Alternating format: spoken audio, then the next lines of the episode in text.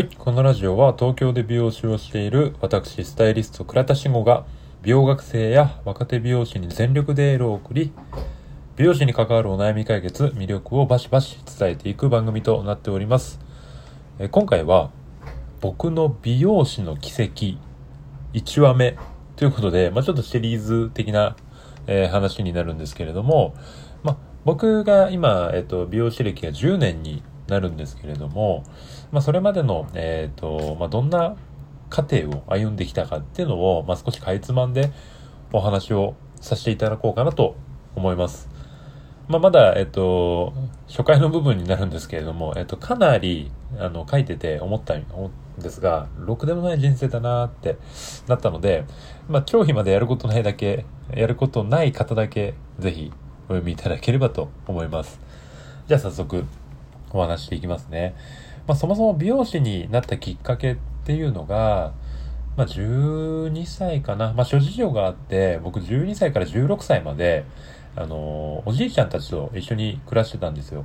まあ、いわゆるその3世帯同居ってやつですね。じいちゃんばあちゃんがいて、えっ、ー、と、父親母親がいて、僕たちがいるみたいな3世代が、えっ、ー、と、いる家族でした。で、その家っていうのが、まあ、じいちゃん家なんですけど、そのじいちゃん家が、えっ、ー、と、まあ、ばあちゃんが一人経営をする美容室が併設している作りの家だったんですよね。で、まあ、そこの美容室っていうのは、行き来っていうのは基本的にその自由にできたんですけれども、まあ、仕事中に関しては、まあ、職場にあんま入ってくるな、サロンに来るなってばあちゃんに言われてたので、まあ、仕事ぶり自体は覗き見程度でしか見ることできなかったんですよ。で、まあ、今思えば、これもあるあるかもしれないんですけれども、やっぱその身近な人がしている、まあ、尊敬するばあちゃんが美容師をしているからっていうのが、まあ、きっかけの大元になったん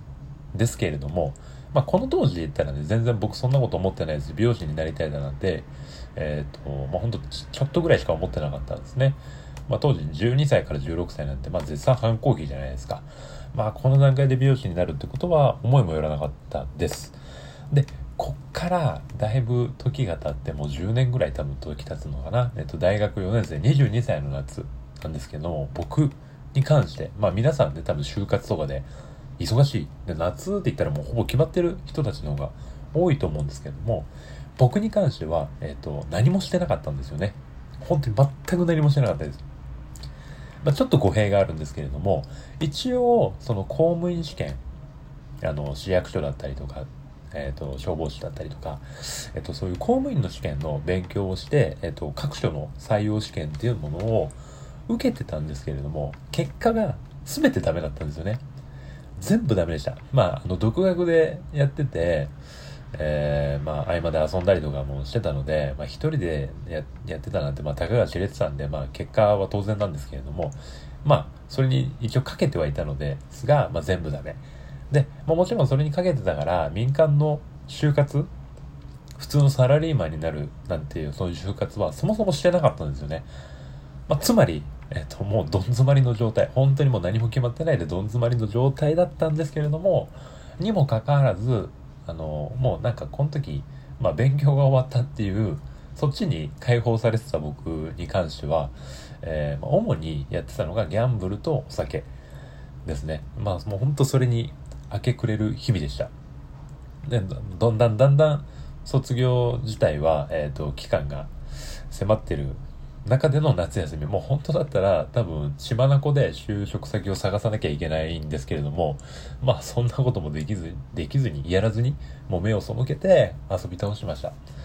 や、ほんとね、ここまででお分かりかと思うんですけど、えっと、僕に関しては、えっと、クズですよね。あの、多分聞いてる皆さんと同じ意見だと思います。で、えっ、ー、と、なんですけれども、もし仮に仕事にするんだったら、まあ、人のためになることがいいなこう人に直接感謝をしてもらえるような仕事がいいなって、まあ、その時はなんとなく思ってたんです漠然とね。なんですけどじゃあこの仕事しようかなとかあこれやってみようかなって別にそこから探すわけでもなくまあ基本的なそのベースはもう働かないでいかに楽して過ごすかっていうのがもうその時のベースだったのでいかに楽しい日々を過ごすかっていうのしかやってなかったので、まあそれ以上の進展は主になかったんですよね。なんで、まあそんな、こう、要は堕落しきった大学生活を送ってた、とある日、とある朝か。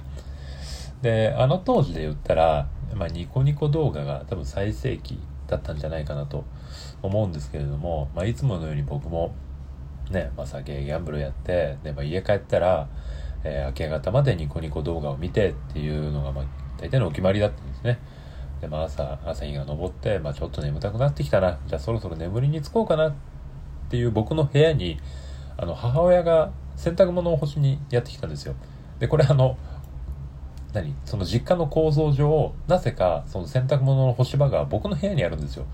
もうプライバシーゼロですよね。まあもちろん鍵なんてかけれないし、まあそもそも鍵なんてなかったんで、なんであんな部屋の構造にして、なんで僕の部屋があそこにあったのかは今でも謎なんですけれども、まあそんな中ね、もうね、眠気にこう勝てずに眠りに落ちようかという中で、まあ母親の背中をちょっと眺めながらね、ちょっと罪悪感もありつつ、眺めながら、えー、まあ母親が洗濯物をしてる、その時に、ふと母が、あんたさ、美容師になったらいいじゃん。って言ったんですよ。ほんともうな、何の脈絡もなくですよ。急にそんなことを言ったんですが、これもうほんと僕からしたら、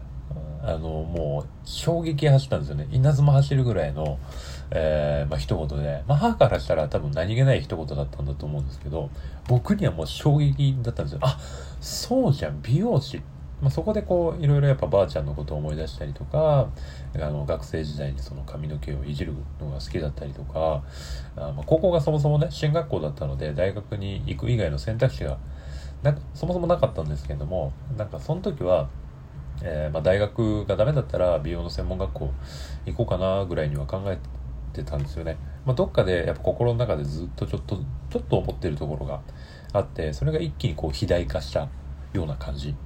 なんです。で本当にあのこれ話してると本当しょうもないですよね。母親から言われて僕は美容師になったっていう、まあ、結果だけ見たら。なので、まあ、本当にえー、お恥ずかしいことなんですけれども、すべて、えっ、ー、と、これは実話となっております。で、それから、まあ僕はその美容師の道に、じゃあいざ進むぞってなって、専門学校のパンフレットを片っ端から請求したんですよ。したんですけど、結局僕は家から一番、一番近い専門学校を選択することにしました。あの、歩いて10分ぐらいです。めっちゃ近いです。あの、ただ、まあ、一番は近いからっていう理由だったんですけど、えっと、それだけじゃないです。大学まで僕は出させてもらって、ってたんですよ。あの、まあ、両親のお金で。なんですけど、まあ、それ以上にね、専門学校の学費をやっぱ、さすがにそれは出してもらうわけにいかないじゃないですか。それも自分で決めた道なので、お金払って、えー、まあ、資格を取りに行くっていうのを決めたので、さすがにそれはできない。ということで、えー、まあ、いろいろ探してた中で、その、とても近い美容専門学校が、幸い、えー、そこにはその奨学金制度っていうのがあって、それが、えっ、ー、と、さらに、サロンで、その美容学校の、えーと、系列のサロンでバイトをしながら、まあ、給料の一部を学費に充てることができるっていう奨学金制度だったんですよ。これも一石二鳥じゃないですか。早く美容師になりたいと思ってる、えー、まあ、年齢的にもね、なってるのと、えっ、ー、と、まあ、免許が取れるのとっていうので、あ、じゃあそれいいじゃん。それで行く行きましょう。で、全日制の試験を受けて、まあ、見事に合格をしたわけですよ。で、もうしたら下で、もう大学生活ね、あんなにこう堕落しきった大学生活、ほぼ学校になんか行ってないですよ。えー、一応卒業はできる、できたんで、えっ、ー、と、問題なかったんですけれども、まあそのあり余るほどの時間を早速美容室のバイトで、えー、費やすことに、そっちにも時間を使おうということで、えー、早速バイトをし始めるんですが、バイトを始めて、えー、もう一週間ほどです。まあちょっとね、あの、僕の経歴だったりとかも、えー、先輩に話したりとかしてた中で、その先輩のアシスタントの方から、いや、お前のさ、別に大学出てさ、その年齢だったらさ、もう別に通信でいいじゃん、みたいなことを言われたんですよ。で、僕、全然そもそも、その時に通信の、えー、性があるっていうのを知らなかったんですよね。あ、何？通信制なんてあんの？みたいな。そんな方法あんのかよ？みたいな感じで、えー、まあ、衝撃、そこまでで、あのね、衝撃を受けたんですよね。そう。で、ここまで聞いていただいてわかると思うんですけれども、僕基本的に頭あんま良くないんですよね。あんまり調べ、調べないし、えー、そういう調査とかもしないで、えー、自分のその行く道を今、そこまで決めてたので。で、えー、まあ、だし、えー、まあ、すぐにそういった話にそそのかされてました。なので、えー、僕は早速それを聞いて、えー、じゃあ通信、じゃあ通信にしようということで、えっ、ー、と、通信制に、えっ、と、まあ、理事長兼社長の方に、えっ、と、直談判をさせていただいて、えー、しぶしぶ通信制の変更を認めていただきました。で、結果的に、えっ、と、そのまま僕はそこのサロンに入社をすることになったんですよ。で、まあ、ここまで聞いてお気づきの方もいらっしゃると思うんですけれども、そう、僕、あの、就活をせずに就職就職先噛んだ。就活をせずに就職先を決めたんですよね。これ、まあ、ラッキーだったっちゃラッキーだったんですけど、結局、まあ、そういう社会的な、そういう何、就活を経験しないまま来たので、まあ、後々苦労はするんですけれども、まあ、そういう流れだったので、まあ、そこのサロンに入社をすることになりました。で、まあ、結果的にね、無事、えー、就職先が決まって、まあ、えっ、と、そこのサロンは30店舗ほどあって、約250名かなのスタッフを抱える、まあ、いわゆるその大型店への入社をすることとなりました。まあ、これが本当にもう、僕の美容師になる入り口の入り口の部分ですね。もう本当プロローグ的な、えー、話を今回はさせていただきました。まあ、ここまで聞いてて皆さんお分かりだと思うんですけれども、まあ、